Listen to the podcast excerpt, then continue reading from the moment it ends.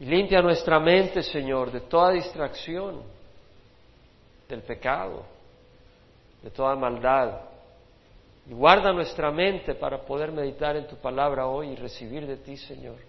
Gracias por cada hermano, cada hermana. Somos latinos y nos encanta el fútbol.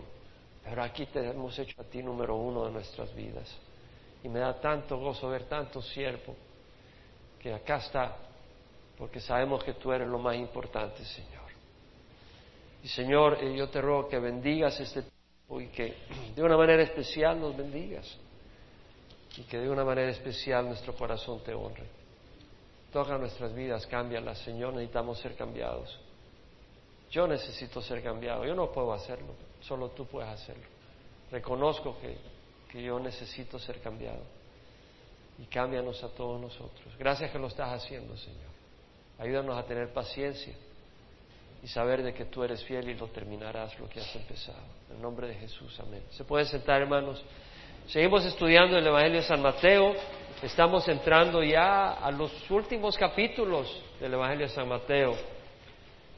La última semana de nuestro Señor aquí antes de fallecer, de ser crucificado, de entregar su vida en la cruz por nosotros.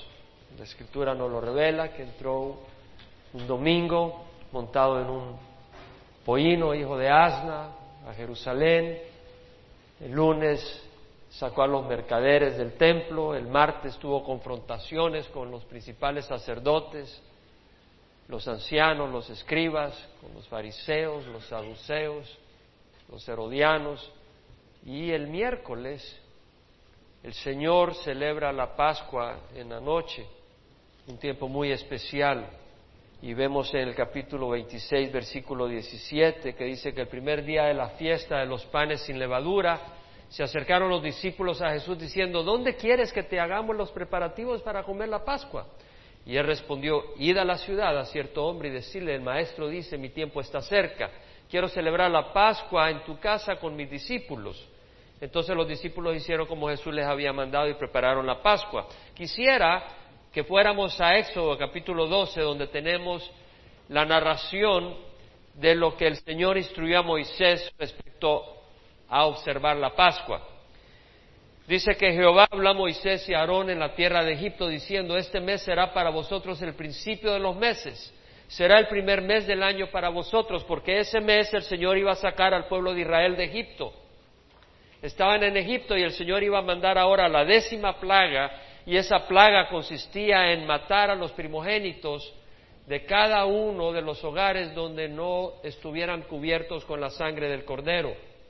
Iba a traer el Señor un juicio sobre la tierra de Egipto y por supuesto el pueblo de Israel iba a ser dada y se le iba a dar la instrucción de cubrir con la sangre del cordero los postes de la puerta y el dintel para que el ángel del Señor al pasar no trajera juicio y no matara a los primogénitos del pueblo de Israel.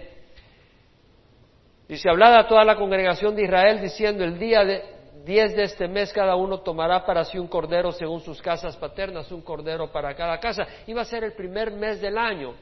Ese mes, el mes de Aviv, iba a ser el primer mes del, del año. ¿Por qué? Porque el año para ellos iba a empezar oficialmente ese mes porque era el mes en que ellos iban a ser librados de Egipto, de la esclavitud. Y con nosotros, Egipto representa la esclavitud al pecado. Y si nosotros somos esclavos al pecado, ese tiempo no cuenta para el Señor, estamos desperdiciándolo. Pero cuando servimos al Señor, ahí empieza realmente nuestro tiempo. Ahí es cuando vale nuestro tiempo.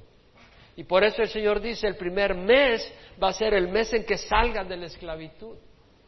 Cuando, cuando estamos en Egipto somos esclavos y nuestra vida no tiene ningún valor para las cosas de Dios ni para otros. Pero cuando ya estamos en el Señor, nuestra vida tiene un fruto, no un fruto carnal, sino un fruto verdadero, que significa de valor para otros y para Dios en el verdadero sentido. Entonces vemos acá que le dice, hablad a toda la congregación de Israel diciendo, el día 10 de este mes cada uno tomará para sí un cordero según sus casas paternas, un cordero para cada casa. Mas si la casa es muy pequeña para un cordero, entonces él y el vecino más cercano a su casa tomarán uno según el número de personas, conforme a lo que cada persona coma.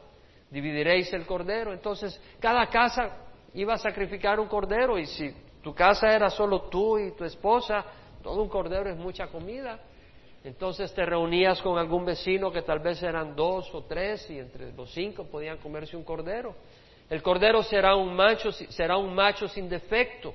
¿Por qué? Porque iba a representar al Señor Jesucristo, que era sin defecto, era un sacrificio para pagar por, los, por, por nuestros pecados, tiene que ser perfecto. Dios no puede aceptar nada imperfecto. Lo apartaréis dentro de las ovejas o dentro de las cabras. Y eso es muy importante porque tú le preguntas a alguien, ¿cómo sabes que vas a ir al cielo? Bueno, yo hago cosas buenas. Y cuando hago algo malo, pues le digo al Señor perdón. Pero, pero en la mayoría de las cosas soy más o menos bueno. No, tienes que ser perfecto. Tienes que ser perfecto. El Señor no acepta algo imperfecto. Entonces vemos que el cordero que el Señor iba a aceptar tenía que ser sin defecto.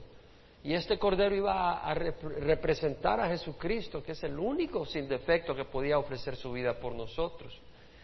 Entonces dice, lo guardaréis hasta el día 14 del mismo mes. Entonces toda la asamblea de la congregación de Israel lo matará al anochecer, o sea, entre las tardes, en la tarde del día 13, cuando, iba a empezar el día 14, porque el día empezaba en la tarde.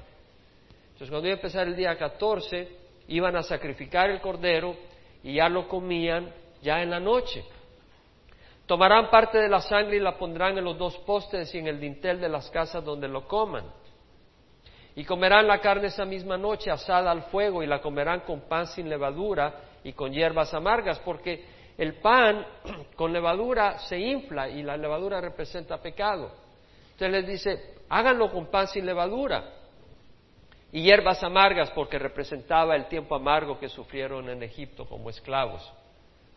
No comeréis nada de él crudo ni hervido en agua, sino asado al fuego. El fuego representa la ira de Dios. Nuestra hermana Josefa habló, del fuego que quemó el apartamento de arriba. Yo me puse a pensar el fuego eterno. Ella se asustó porque en cuatro minutos vio fuego. ¿Qué sería estar toda la eternidad sufriendo el fuego eterno? Y vemos acá que el Señor recibió la ira de Dios en la cruz, el pago por nuestros pecados. Y dice, no comeréis nada del crudo ni hervido en agua, sino asado en fuego, tanto su cabeza como sus patas y sus entrañas. Y no dejaréis nada de él para la mañana. ¿Por qué? Porque es sagrado. Sino que lo que quede de él para la mañana lo quemaréis en el fuego. Es una ofrenda sagrada, Señor. Y de esta manera lo comeréis ceñidos vuestros lomos, las sandalias en vuestros pies y el callado en vuestra mano, lo comeréis apresuradamente, es la Pascua del Señor. La palabra Pascua en el hebreo es Pesach, que quiere decir Pascua, sacrificio de la Pascua, festival de la Pascua, es el hebreo, pero viene del, hebreo Pasach, que quiere decir, por eso en inglés dicen Passover, quiere decir pasar sobre o spring over saltar sobre o skip, saltearse. ¿Por qué? Porque el ángel del Señor iba a pasar sobre la casa donde estuviera marcada con sangre la puerta. Iba a saltearse el ángel del Señor ese lugar, no iba a traer su juicio matando a los primogénitos. Entonces vemos ahí que se iba a celebrar el 14. De hecho, cuando entraron a la tierra prometida en Josué capítulo 5, no quite la mano de Éxodo 12, pero en Josué capítulo 5 vemos que versículo 10, cuando entraron a Gilgal, estando los hijos de Israel acampados en Gilgal, entrando a la tierra prometida, celebraron la Pascua en la noche del día 14 del mes en los llanos de Jericó. Fue el día 14 en la noche. Celebraron la Pascua tal como estaba prescrito acá. Versículo 12, porque esa noche pasaré por la tierra de Egipto y heriré a todo primogénito en la tierra de Egipto, tanto de hombre como de animal, y ejecutaré juicios contra todos los dioses de Egipto, yo Jehová. El Señor iba a traer juicio, y la sangre os será para señal en las casas donde estéis, y cuando yo vea la sangre, pasaré sobre vosotros, y ninguna plaga vendrá sobre vosotros para destruiros cuando yo hiera la tierra de Egipto y este día os será memorable y lo celebraréis como fiesta al Señor, lo celebraréis por todas vuestras generaciones como ordenanza perpetua. Entonces vemos que tenemos la celebración de la Pascua, el sacrificio del Cordero, era la ordenanza. Y con esa sangre que iban a poner en los postes y en el dintel, el ángel iba a pasar sobre y no iba a traer juicio sobre los primogénitos. Pero después de la celebración de la Pascua, el día 14 de la noche, estaba la celebración de la fiesta de los panes sin levadura, siete días, y aparece eso en el versículo 15-16. Habla de la fiesta de los panes sin levadura. Dice, siete días comeréis panes sin levadura, además del primer día quitaréis toda levadura de vuestras casas. Porque cualquiera que coma algo leudado desde el primer día hasta el séptimo, esta persona será cortada de Israel. Y en el primer día tendréis una santa convocación y otra santa convocación en el séptimo día. Ningún trabajo se hará en ellos excepto lo que cada uno deba comer, solo esto podréis hacer. Esto lo vemos en el libro de Levítico, capítulo 23, donde también aparece la celebración de las fiestas religiosas que el Señor prescribe. Y en el capítulo 23, versículo 5 dice, en el primer mes, el día 14 del mes, al anochecer, es la Pascua del Señor. El día 14 del primer mes. El día 15 del mismo mes, el día siguiente, es la fiesta de los panes sin levadura para el Señor. Por siete días comeréis pan sin levadura. El primer día tendréis una santa convocación, no haréis ningún trabajo servil y durante siete días presentaréis al Señor una ofrenda encendida. El séptimo día es una santa convocación, no haréis ningún trabajo servil. El primer día iba a ser un día de reposo, aunque no cayera sábado. Y se le llama un sábado religioso, sábado religioso. Esto es importante cuando veamos los sucesos en la última cena, el viernes, sábado y domingo de resurrección. Entonces vemos esto en el libro de Números, capítulo 28, aparece lo mismo también donde dice el versículo 16, el mes primero, el día 14 del mes será la Pascua del Señor y el día 15, está hablando del siguiente día, de este mes habrá fiesta. Por siete días se comerá pan sin levadura. Si usted se fija en estas letras, en estas palabras, usted va a entender algunas cosas importantes de lo que ocurre durante la pasión de nuestro Señor Jesucristo. Dice, el día 15 de este mes habrá fiesta. Entonces la Pascua es el 14 y la fiesta empieza el 15, por decirlo así. ¿Sí se da cuenta? Y el primer día hay una santa convocación, haréis trabajo servil. Y en el versículo 25, el séptimo día tendrás una santa convocación, haréis trabajo servil. Son los sábados religiosos. Entonces vemos la celebración de la Pascua. Está prescrita en el Antiguo Testamento. Y luego vemos acá que el Señor dice en Mateo 26 la ordenanza. Ahora, quiero dar un poco más detalle. Marcos da un poco más detalle sobre la orden que da el Señor a los discípulos.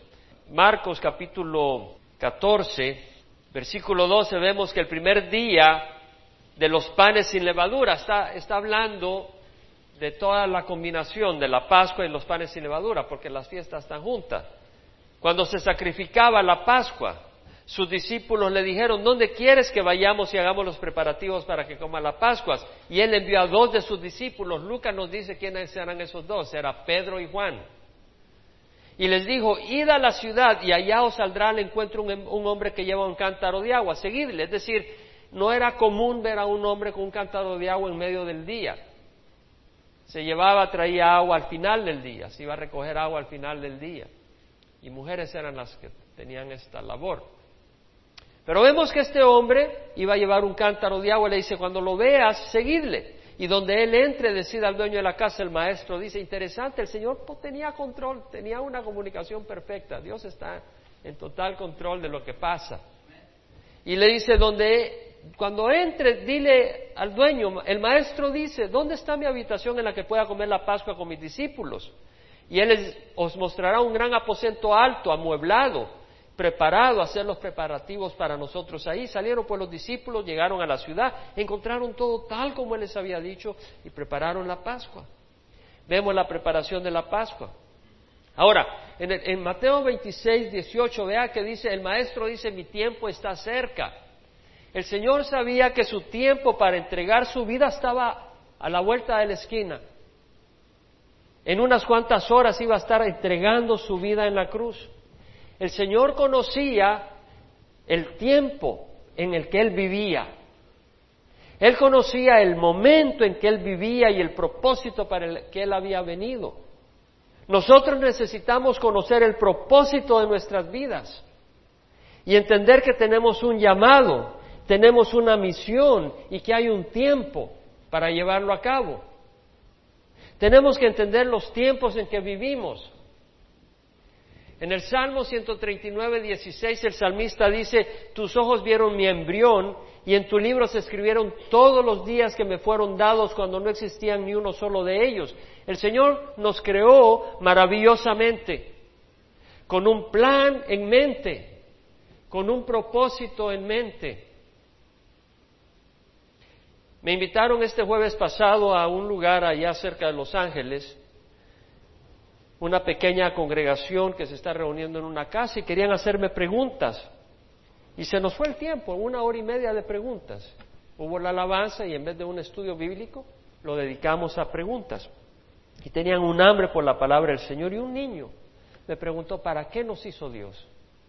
Qué maravillosa pregunta. Qué maravillosa pregunta. Y, y abrazó la respuesta. Dios nos ha creado y tiene un propósito. Cada día tiene un plan para nuestras vidas. El salmista en el Salmo 92 dice, enséñanos a contar de tal modo nuestros días que traigamos al corazón sabiduría. ¿Cómo vivimos nuestros días? Entendemos. El Salmo 144, 4 dice, el hombre es semejante a un soplo. Sus días son como una sombra que pasa. Pasa la vida. Se nos va rápido. Pero nos damos cuenta el tiempo en que estamos viviendo. El viernes me reúno con los jóvenes y vimos una película que era un documental sobre evolución. Vivimos en tiempos críticos, tiempos difíciles. En este documental veíamos los científicos que han sido despreciados y perseguidos por creer que hay un creador y por decir que la evidencia que nos rodea indica que hay un ser inteligente detrás de esto que no puede ocurrir por casualidad. Que la ciencia, las leyes de la ciencia, al considerarlas, muestran que las cosas como existen no pueden ser resultado de accidente, que tuvo que haber un diseñador. Y por el hecho de simplemente decir eso, los han expulsado, les han quitado sus trabajos. Oíamos y veíamos estos comentarios. Y he estado eh, esta semana preparando algunas ah, información adicional en los seminarios que voy a estar dando en Sudamérica. Porque una de las áreas donde no he cubierto mucho en este tema es el impacto que tiene evolución en las sociedades. Pero a donde voy a ir este año en Sudamérica voy a exponer claramente el impacto que tiene evolución.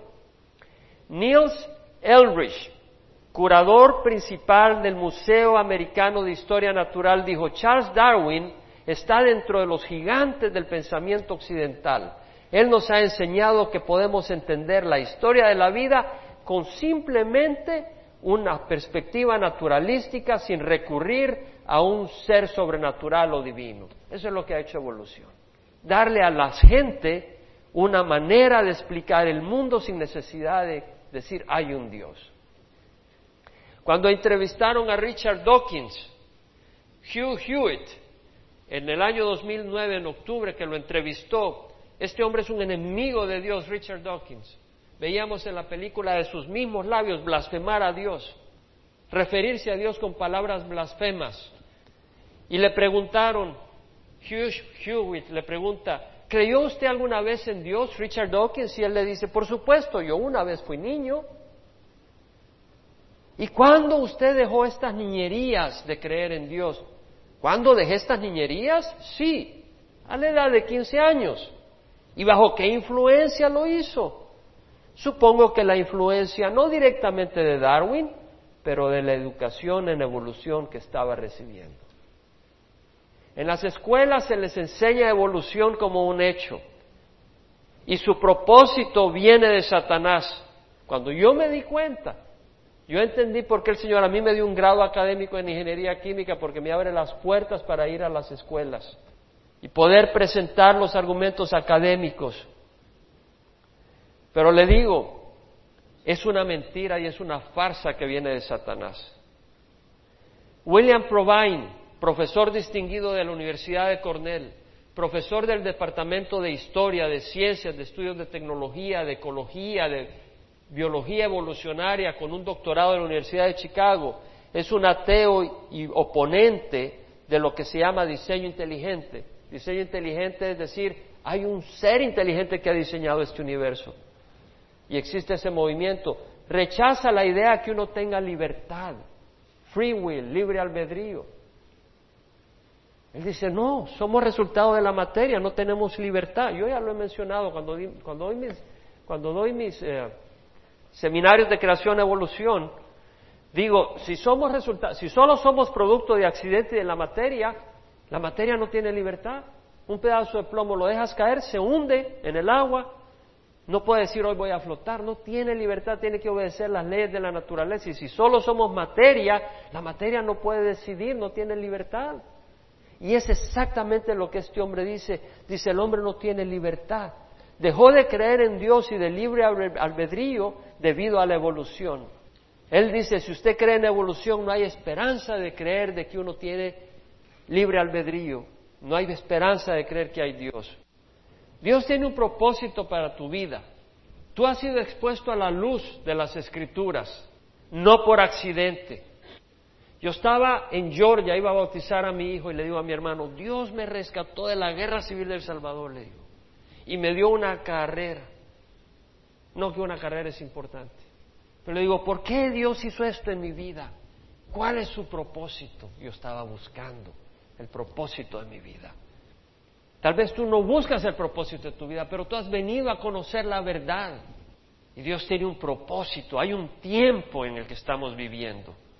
Y tenemos que reconocer que hay un tiempo en el que estamos viviendo y tenemos que llevar a cabo el propósito para el cual Dios nos ha llamado. El propósito para el cual Dios nos ha abierto los ojos. Ustedes pueden ser personas que se dedican a ver novelas y a soñar con casas y carros. O pueden ser personas que sueñan bendecir a aquellos que tienen necesidad de lo que nosotros tenemos. O recibimos y le decimos a Dios gracias y nos comprometemos entendiendo que hemos recibido un tesoro grande. Y reconocemos que somos mendigos, que hemos recibido pan y que hay otras personas que tienen hambre de ese pan. Y llevamos de ese pan a otros, entendiendo que nuestro tiempo está cerca. Entendiendo que tenemos días cortos por vivir y que tenemos que entregar nuestras vidas al Señor. Y que tenemos que vivir para el Señor. Eso es lo que tenemos que hacer. O podrirnos, oxidarnos. Vivimos en los últimos días y Dios tiene un plan y un programa para nuestras vidas. Yo le animo, hermano, yo le animo a que luchemos juntos. Esta vez vamos a ir a Sudamérica.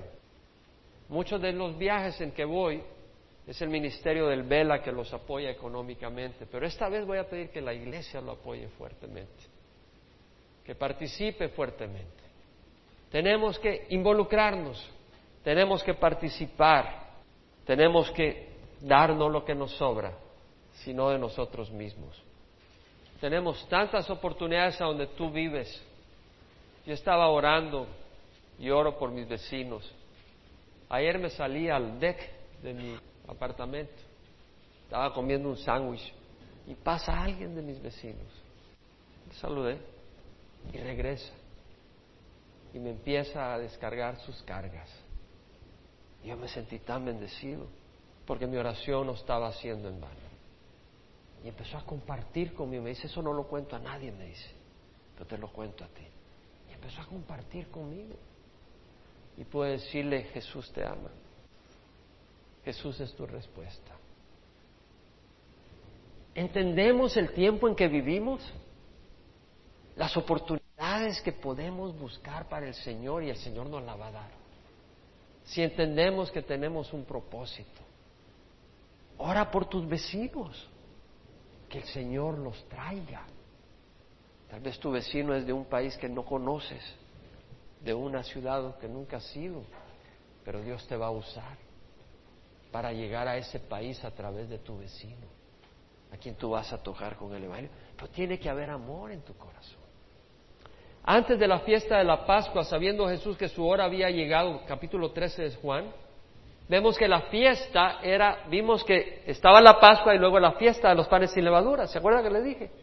Aquí está. Entonces no es una contradicción. Antes de la fiesta de la Pascua, sabiendo Jesús que su hora había llegado para pasar de este mundo al Padre, habiendo amado a los suyos que estaban en el mundo, los amó hasta el fin. ¿Cómo los amó hasta el fin? Los amó hasta el fin, acá se está refiriendo a que le va a lavar los pies, porque lavarle los pies era la labor del siervo más mínimo en un lugar. Tú le refrescabas los pies, llegaba alguien a tu casa, tú le refrescabas y le lavabas tus pies, pero traías al siervo más mínimo. Era la labor más reducida. Jesús se rebajó a siervo de menor rango para hacer lo que ninguno de los apóstoles hizo ahí. Ninguno de los apóstoles dijo, déjame a mí lavar los pies de ustedes. Ninguno. Y era algo que se hacía. Cuando llegabas a la casa de alguien, ¿verdad? Y ahí estaban todos ellos, pero Jesús la hizo de anfitrión. Y Jesús fue el que dijo, yo voy a lavarle los pies a ustedes. Quiso refrescarles. No le importó descender de su posición de Señor para refrescar a sus hermanos. No le importó que lo vieran de menos algunos. Vamos a leer, dice que durante la cena, como ya el diablo había puesto en el corazón de Judas Iscariote, hijo de Simón, el que lo entregara, Jesús, sabiendo que el Padre había puesto todas las cosas en sus manos y que de Dios había salido y a Dios volvía, se levantó de la cena y se quitó su manto y tomando una toalla se la ciñó. Luego echó agua en una vasija y comenzó a lavar los pies de los discípulos y a secárselos con la toalla que tenía ceñida. Es decir, se quitó el manto externo se quedó con la túnica interna y se puso una toalla para secar los pies de sus discípulos. Llegó a Simón Pedro, este le dijo, Señor, ¿tú lavarme a mí los pies? En otras palabras, ¿cómo vas a hacer esto? Yo no puedo permitir que tú te rebajes a la posición de siervo. Jesús le podía haber dicho, bueno, ¿y por qué no lo hiciste tú? Pues alguien lo tenía que hacer. Pero no le dijo eso el Señor. Jesús respondió y le dijo, ahora tú no comprendes lo que yo hago, pero tú lo entenderás después. ¿Qué es lo que estaba haciendo el Señor? El Señor estaba refrescándolos. Y lo que estaba mostrando el Señor es que no importaba a los ojos del hombre, a los ojos de la cultura, qué tan bajo tengas que bajar si es para servir a tus hermanos. Pedro le contestó, jamás me lavarás los pies. Jesús le respondió, si no te lavo no tienes parte conmigo. Simón Pedro le dijo, Señor, no solo los pies, las manos y la cabeza. Jesús le dijo, ah, un momento, el que se ha bañado no necesita lavarse excepto los pies, pues esto pues está todo limpio y vosotros estáis limpios, pero no todos. Señor siempre con la sabiduría dice, no todos, porque sabía quién le iba a entregar, por eso dijo, no todos estabas limpio. Entonces cuando acabó de lavarle los pies, tomó su manto y sentándose a la mesa otra vez, les dijo, ¿sabéis lo que os he hecho? Vosotros me llamáis maestro y señor y tenéis razón porque lo soy. Pues si yo el Señor y el Maestro os lavé los pies, vosotros también debéis lavaros los pies unos a otros. Es decir, si Él siendo Señor, siendo Maestro, no le importó tomar una toalla y lavar esos pies, stinky, dirty feet, esos pies apestosos, sucios, no le importó lavarle esos pies. Dice, porque os he dado ejemplo para que como yo os he hecho, vosotros también hagáis. Él quiso darnos un ejemplo de que está bien servir a nuestros hermanos a costa de nuestra posición. En verdad, en verdad os digo, un siervo no es mayor que su Señor, ni un enviado es mayor que el que le envió. Si sabéis esto, seréis felices si los practicáis. Debemos descender de nuestra posición para, para servir y refrescar a hermanos. Tal vez eres gerente o presidente o dueño de una compañía. Ven y lava los baños de Calvary Chapel, Emanuel. ¿Me entiendes? Eso es lo que está diciendo el Señor.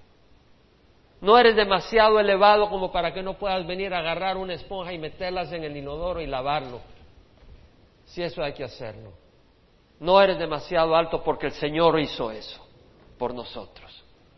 Sirve de ujier, pon las sillas. No, yo soy el tesorero de Wells Fargo. Ven, pon unas sillas acá, vete y cuida bebés. El mundo se burlará, otros despreciarán tu persona. Lo hicieron con Jesús. En Hebreos 11, 24, 26 leemos que Moisés, por la fe Moisés, rehusó ser llamado hijo de la hija del faraón, escogiendo antes ser maltratado con el pueblo de Dios que gozar de los placeres temporales del pecado, considerando como mayores riquezas el oprobio de Cristo que el tesoro de los tesoros de Egipto, porque tenía puesta la mirada en la recompensa. Entonces, algunos dirán, aleluya este, mira, vaya, mira el fulano, viene al trabajo con saco y corbata y todo, pero allá en la iglesia, mira, y anda de ayudando y temprano limpiando el piso, mira, pues que se burlen. El Señor lo hizo. Eso es lo que Él nos vino a enseñar. Y dice, ¿sabéis esto? Seréis felices si lo practicáis. La palabra felices es Macarios, que quiere decir bendecido, bienaventurado, afortunado. Y la verdad es que si tú vives para ti mismo, vas a sentir miseria y muerte. Y te vas a aburrir. Y te vas a deprimir. Pero si vives para Cristo y su iglesia, vas a experimentar vida. Mateo 26, 20. Al atardecer, estando él sentado a la mesa con los doce discípulos, mientras comían, dijo, en verdad os digo que uno de vosotros me entregará. Y ellos profundamente entristecidos comenzaron a decirle uno por uno, ¿acaso soy yo, Señor? El Señor dice, uno de ustedes me va a entregar. Y dice, ¿acaso soy yo, Señor? Respondiendo, él dijo, el que metió la mano conmigo en el plato, ese me entregará. Uno de ustedes, uno que comió conmigo. El Hijo del Hombre se va según está escrito de él. Estaba escrito. Todas las cosas de que ocurrieron estaban escritas. Pero hay de aquel hombre por quien el Hijo del Hombre es entregado. Mejor le fuera a ese hombre no haber nacido. Y respondiendo Judas, el que le iba a entregar, dijo, ¿acaso soy yo, rabí? Y él le dijo, tú lo has dicho. Y no vemos que él se impresione, no vemos que él se congele, que él se derrita y diga, Señor, perdona, puedo hacerme para atrás. Señor, disculpa. Se queda mudo. De hecho, vamos al... Probablemente, quiero hacer un comentario, eh, probablemente esto ocurre después de la cena, después del, memorial de la Santa Cena, del pan y del vino.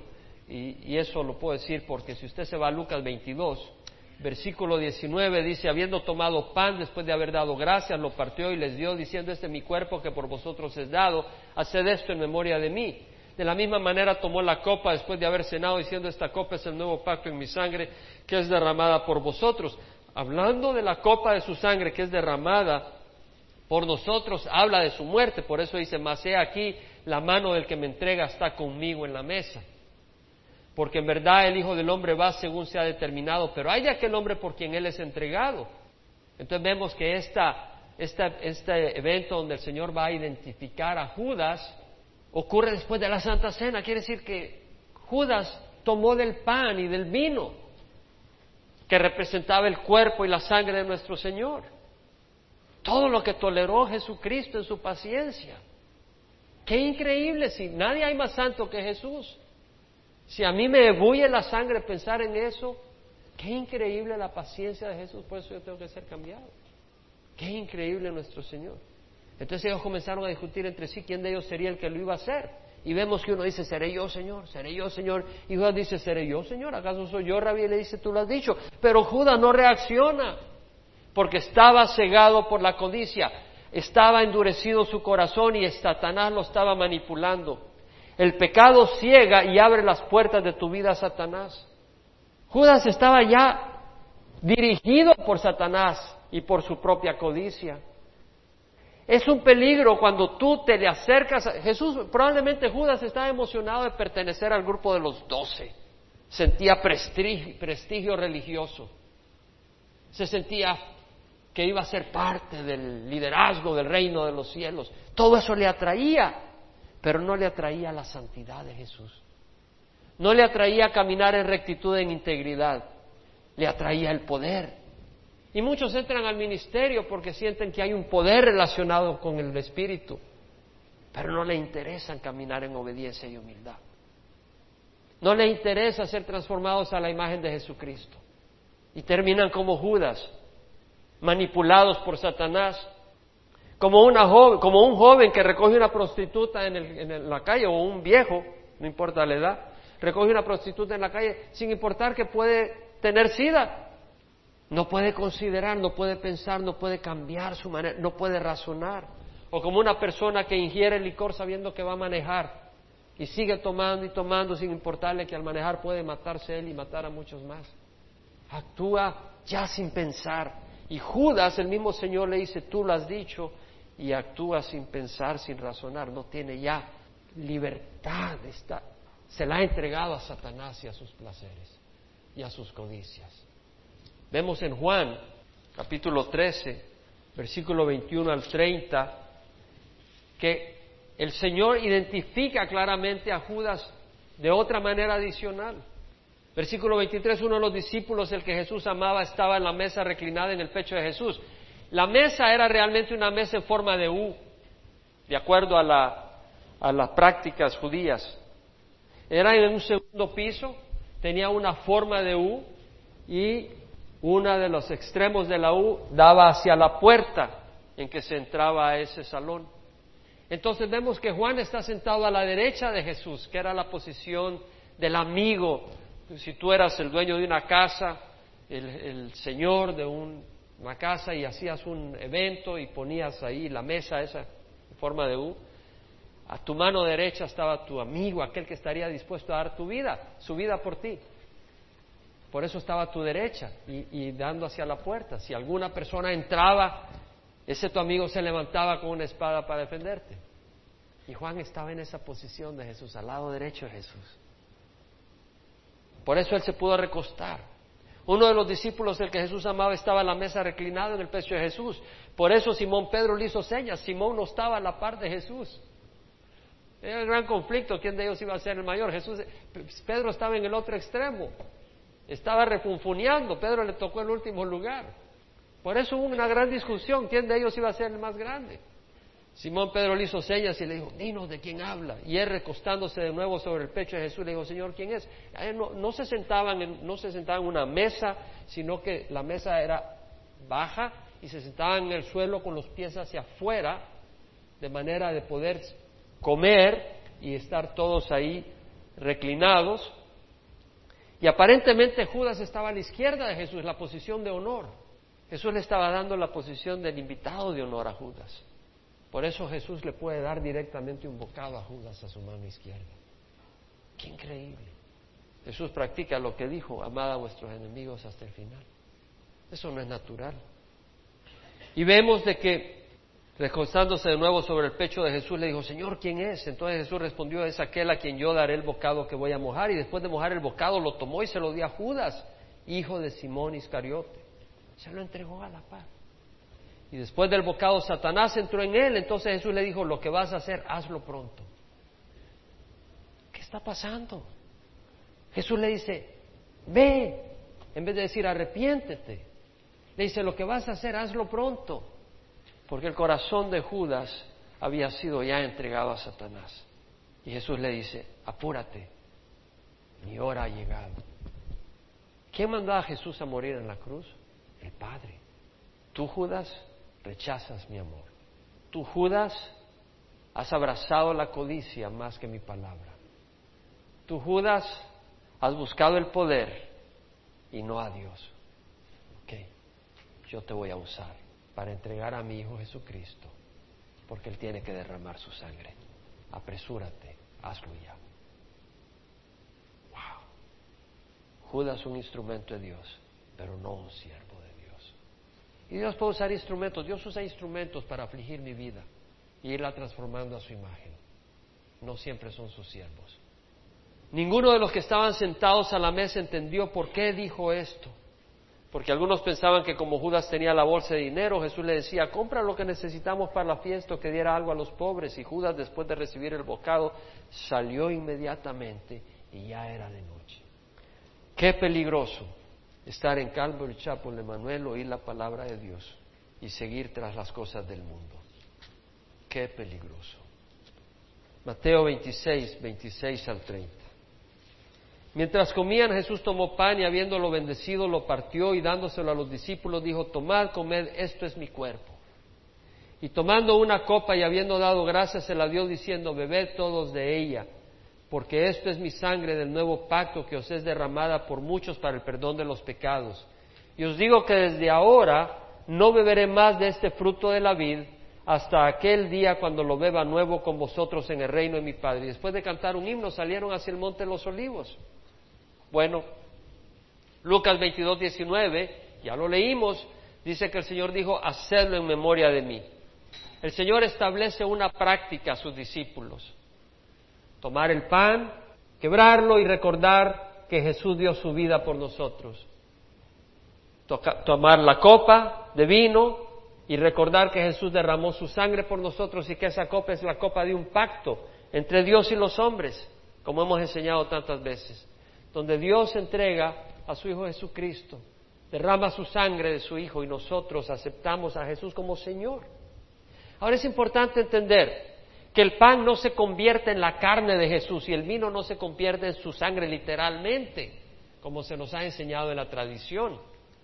Porque si el pan se convirtiera en carne, ¿por qué no tiene sabor a carne? Si el pan se si el vino se convirtiera en sangre, ¿por qué no tiene sabor a sangre? O sea, es ridículo pensar de que se convierte literalmente en la sangre de Jesús. Si es la sangre de Jesús, debería tener sabor a sangre. Y además habría que sacrificar a Jesús todas las veces que haces eso. la palabra del Señor dice que solo fue un sacrificio una vez para siempre en el libro de Hebreos y que por ese sacrificio Él entró a la diestra del Padre como un sumo sacerdote a interceder por nosotros. No tiene que realizar más sacrificios. En Juan 6, Jesús aclara eso. 6, capítulo 6 de Juan, capítulo 6, versículo 48, dice, yo soy el pan de la vida. Eso no es un pedazo de pan. Dice, yo soy el pan de la vida. Vuestros padres comieron el maná en el desierto y murieron. Este es el pan que descendió del cielo para que el que coma de él no muera. Lo que está diciendo es, el pan te alimenta. Y yo soy el alimento espiritual de tu vida. Si tú quieres vivir, necesitas alimento espiritual y yo soy ese alimento espiritual para ti. ¿Cuál? Sus palabras. ¿Cuál? Caminar en su obediencia. Yo soy el pan vivo, dice que descendió del cielo. Si alguno come de este pan, vivirá para siempre. Y el pan que yo también daré para la vida del mundo es mi carne. Los judíos entonces contendían entre sí diciendo, ¿cómo puedes darnos a comer su carne? Ellos creyeron que estaba hablando de su carne física. Jesús les dijo, en verdad, en verdad os digo, si no coméis la carne del Hijo del Hombre y bebéis su sangre, no tenéis vida en vosotros. Estaban tomándolo literalmente y por eso se estaban confundiendo. El que come mi carne y bebe mi sangre tiene vida eterna, yo lo resucitaré en el día final, versículo 54. El que come mi carne y bebe mi sangre tiene vida eterna. No está hablando literal, Jesucristo mismo dijo, en Juan 5, 24, en verdad, en verdad os digo, el que oye mi palabra y cree al que me envió tiene vida eterna y no vendrá condenación, más ha pasado de muerte a vida. El que oye mi palabra y cree al que me envió, oírla con fe, tiene vida eterna y no ha pasado a condenación, más ha pasado de muerte a vida. El oír la palabra de Dios y recibirla con fe es como alimentarse de pan, pero este es pan espiritual al oír la voz de Jesús y recibirla. Entonces dice, porque mi carne es verdadera comida y mi sangre es verdadera bebida, el que come mi carne y bebe mi sangre permanece en mí y yo en él. Es decir, hay que comer, no solo ver. No es solo oír, sino que oír con fe, una fe que va a producir obediencia. Como el Padre que vive me envió y yo vivo por el Padre, asimismo el que me come, él también vivirá por mí. Este es el pan que descendió del cielo, no como el que vuestros padres comieron y murieron. El que come este pan vivirá para siempre. Esto dijo Jesús en la sinagoga cuando enseñaba en Capernaum. Por eso muchos de sus discípulos cuando oyeron esto dijeron, dura es esta declaración, ¿quién puede escucharla? Pero Jesús sabiendo en su interior que sus discípulos murmuraban por esto, les dijo, ¿esto se escandaliza? Pues que si vierais al Hijo del Hombre ascender a donde antes estaba. El Espíritu es el que da vida, la carne para nada aprovecha. Las palabras que yo os he hablado son Espíritu y son vida. Ellos estaban confundidos. Tenemos que comer su carne. ¿Quién puede aguantar esta enseñanza? Él dice, el Espíritu es el que da vida. La carne para nada aprovecha. Las palabras que yo he hablado son Espíritu y son vida. Está diciendo, son las palabras que yo estoy hablando, que ustedes la abracen, la reciban. Cuando todos estaban yendo, Jesús le dijo a los doce, porque muchos discípulos lo abandonaron en ese momento, Jesús dijo, ¿acaso queréis vosotros iros también? Simón Pedro había entendido, le respondió, Señor, ¿a quién iremos? Tú tienes palabras de vida eterna. Él entendió, eran las palabras de vida eterna que Jesús, de, que emanan de Jesús. Entonces, eso de la transubstanciación, de que la pan se convierte en la carne y el, el vino se convierte en sangre, eso no, no lo enseña la palabra. De hecho, ese fue un dogma establecido hasta el año 1215 por el Papa Inocente III. Paschasius Radbertus fue el primero en formular la doctrina de transubstanciación, de que se convierte el pan en la carne de Jesús y el vino en la sangre de Jesús. Eso ocurrió en el siglo IX. Pero lo opuso Ratranmus, un monje contemporáneo del monasterio de Corby. Ratranmus escribió, el pan y el vino son el cuerpo y la sangre de Jesús en sentido figurativo. Ambos puntos de vista estaban presentes en la Iglesia Católica hasta el siglo XI. El debate continuó hasta el siglo XIII, cuando la decisión final fue tomada por el Concilio Laterano en 1215 y lo hicieron objeto de dogma. Hasta por 1200 años no era dogma. Pero como muchas cosas en la iglesia tradicional de repente empiezan y hacen y deshacen cosas que no están en las escrituras y que se alejan del mensaje sencillo y claro de la palabra de Dios. Ahora, no es la carne de Jesús, no es la sangre, pero cuidado de tomarlo indignamente, porque simboliza el cuerpo de Jesús y simboliza la sangre de Jesús por las mismas palabras de Jesucristo. Y si simboliza la carne de Jesús y tú andas en pecado y vas y lo tomas como quien dice, bueno, yo soy parte del equipo. Mi amigo, ten cuidado, no juegues con cosas santas. Y si te dice, bueno, eh, vamos a tomar el vino, cuidado, no juegues con cosas santas, porque representa la sangre de Jesús. Y no te burles de la sangre de Jesús. ¿Somos perfectos? No, no somos perfectos, pero cuidado si andas en pecado. En la Santa Cena yo menciono, si tú andas caminando en desobediencia, en fornicación, si tú andas caminando en adulterio, si tú andas caminando eh, en rebeldía contra Dios de una o de otra manera, si tú estás eh, calumniando, destruyendo la reputación de otra persona, si tú estás siendo motivado por odio contra alguien, no tome la Santa Cena. No tienes derecho a hacerlo. Pero yo te hago una invitación mejor, arrepiéntete. Pídele al Señor perdón, porque el Señor no vino para destruir. Pero si tú rechazas la vida, lo único que te queda es el juicio de Dios. Primera de Corintios 12 leemos que el Señor dice, versículo 18. En primer lugar, oigo que cuando reunís como iglesia hay divisiones entre vosotros y en parte lo creo, porque es necesario que entre vosotros haya bandos a fin de que se manifieste entre vosotros los que son aprobados. Por tanto, cuando reunís, esto ya no es a comer la cena del Señor, porque al comer cada uno toma primero su propia cena y uno pasa hambre y otro se embriaga. Se reunían en las casas y se traían su comida. Vamos a traernos nuestra comida, su, cena. Y entonces unos traían un filet miñón, unas chuletas de cerdo, y otros traían una tortilla de hace una semana ya, medio vieja y ya dura y nada. Bueno, no habían tortillas, pero bueno, pan de ellos por ahí.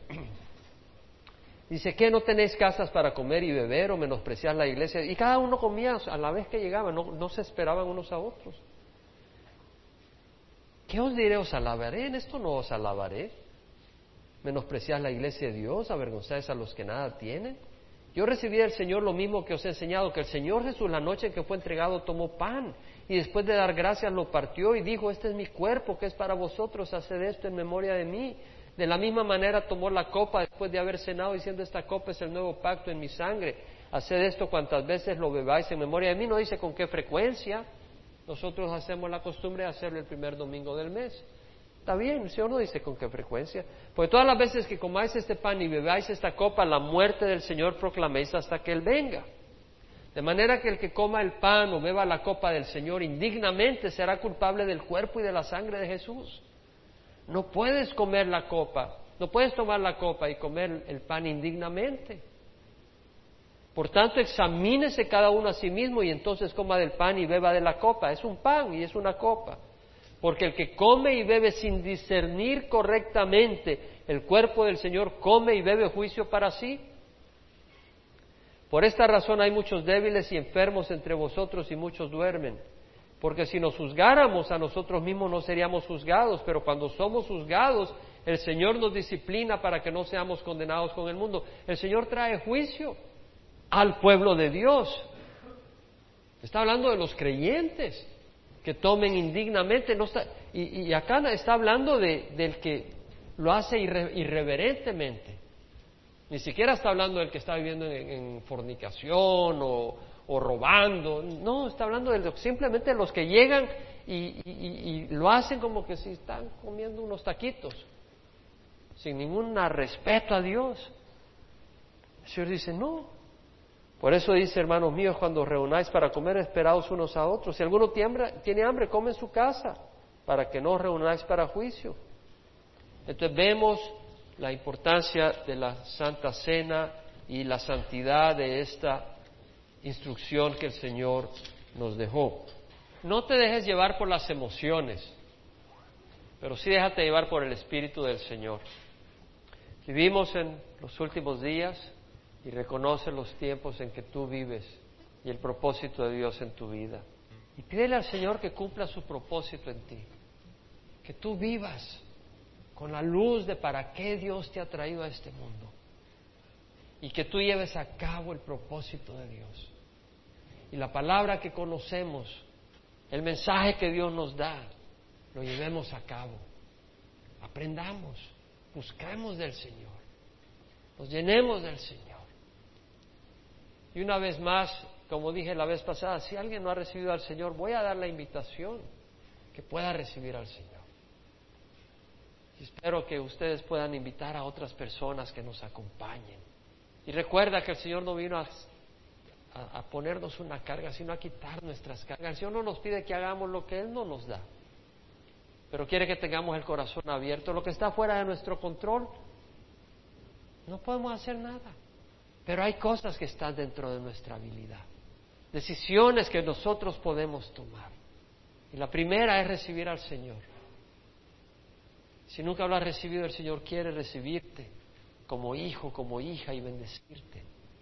Voy a hacer la invitación si nunca lo has hecho. La palabra del Señor dice que si creemos en el Señor Jesucristo, si creemos que Él resucitó y lo confesamos con nuestra boca como Señor, seremos salvos, porque con el corazón se confiesa para justicia y con, el corazón se cree para justicia y con la boca se confiesa para salvación porque dice que todo el que crea en Él no será avergonzado y todo el que invoque el nombre del Señor será salvo. Entonces te invito a que hoy, si nunca lo has hecho, le digas al Señor, Señor, pongo mi fe en Jesús y lo reconozco hoy como Señor de mi vida, como mi buen pastor, como mi Salvador y lo declaro con mis labios, Señor. Y hazlo ahora. Te invito a que repitas conmigo, Padre Santo, te pido perdón por mis pecados. Hoy recibo a Jesús como mi Señor y mi Salvador. Entra y guíame, Señor. Dame tu espíritu para servirte, disfrutar de tu amor y de la vida abundante. Y dame un espíritu obediente. En nombre de Cristo Jesús. Amén. Y para los demás, te invito a que le digas al Señor, Señor, heme aquí. Quiero aprender más quiero equiparme, transfórmame, y si me envías, Señor, que deje de seguir el sueño americano y que siga el sello, el sueño celestial. Que seas tú mi propósito y mi pasión. Y díceselo al Señor ahí mismo donde estás. Díceselo tú. Heme aquí, Señor. Heme aquí. No quiero perder mi tiempo. Quiero vivir para ti. Bendito seas, Padre. Te damos gracias por tu amor Señor, quita toda carga que hay en nuestros corazones y Señor, danos esa pasión por ti, Señor. Abre nuestros ojos a tu gran amor para que podamos responderte. Abre nuestra mente, Señor, a lo mucho que nos amas. todo lo que buscas hacer en nuestras vidas, Señor, para realmente podamos responder. Y realmente es lo mejor que podemos hacer, enamorarnos de ti, Señor. Bendito seas, bendice a cada uno de mis hermanos, de mis hermanas, mira sus cargas, sus preocupaciones. Ayúdales, Señor, dales paz, que salgan gozosos, pero comprometidos, Señor. Comprometidos contigo, Señor, sabiendo que tú eres bueno. Guárdanos de toda tentación y líbranos del mal en nombre de Jesús. Amén. Dios les bendiga, hermano.